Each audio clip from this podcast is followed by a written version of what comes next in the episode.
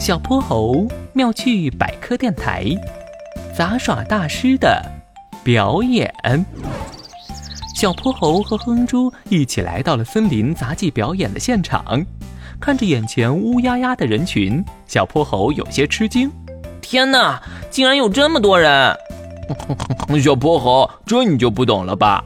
青蛙弗洛格可是波波城里最最最最有名的杂耍大师，他的粉丝连起来可以绕波波海三圈呢。这次表演的票不到零点零一秒就通通卖完了。原来他这么受欢迎啊！那咱俩的票你是怎么买到的呀？我当时眼睛快粘在屏幕上了，牢牢握着鼠标，高度集中意念，然后让憨憨帮我抢的。哈哈哈哈哈！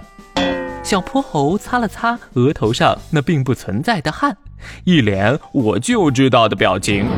在万众期待下，青蛙弗洛格终于盛装登场了。他绅士地向大家鞠了一躬：“各位朋友们，很感谢你们在百忙之中来看我的表演。首先，我想请一位幸运观众来检验一下我的道具。”弗洛格的视线在观众席里停留了一会儿，就你吧。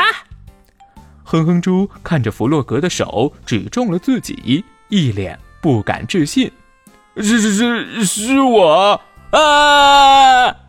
哼哼猪一溜小跑上了舞台，弗洛格指指地上的道具：“小朋友，请你看看这些东西有没有特殊的地方。”哼哼猪依次检查了玻璃瓶、链球等物品，都是普通的道具，没什么问题。谢谢你的作证。接下来大家可千万不要眨眼哦。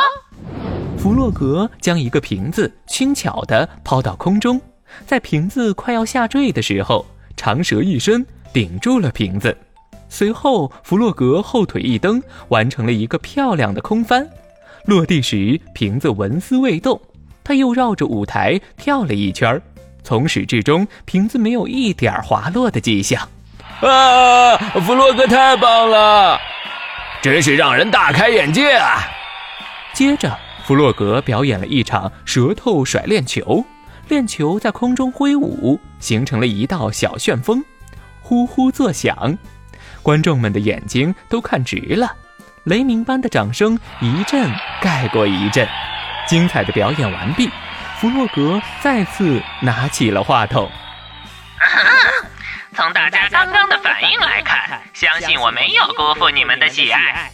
但我有如今的本领，不是一朝一夕的努力。在此之前，我付出了无数的汗水，尝遍苦头，才终于发现了成功的秘诀。各位都是我家人般的存在。为了回馈大家，我把这些经验都记录在我的新书《弗洛格成功法则》里。数量有限，先到先得。人群一下子沸腾了，他们一股脑涌到台前，争相购买新书。我要一本，我也要，我也要。哼哼猪正想加入买书大军，被小泼猴一把拉了回来。哎呀，小泼猴，你拦我干嘛呀？再不买书就被人抢光了。你马上就知道了。小泼猴敏捷地跳到台子上，一把夺过了青蛙弗洛格手里的话筒。各位，弗洛格先生的表演确实很精彩，但他之后为了卖书而发表的那些言论就纯属胡说八道了。哪来的小鬼头？你别瞎说。事实上，他所表演的东西是他与生俱备的能力。他的舌头非常黏，是因为舌头上那些像水凝胶一样的唾液。这些唾液的厚度是人类唾液的七倍，而粘度是人类的五万倍。所以，他轻轻松松就能完成那些杂技表演，根本没有什么成功的秘诀。片刻的安静后，一本本书重重地向青蛙弗洛格砸来，观众们怒气冲冲地。大喊：骗子，退钱！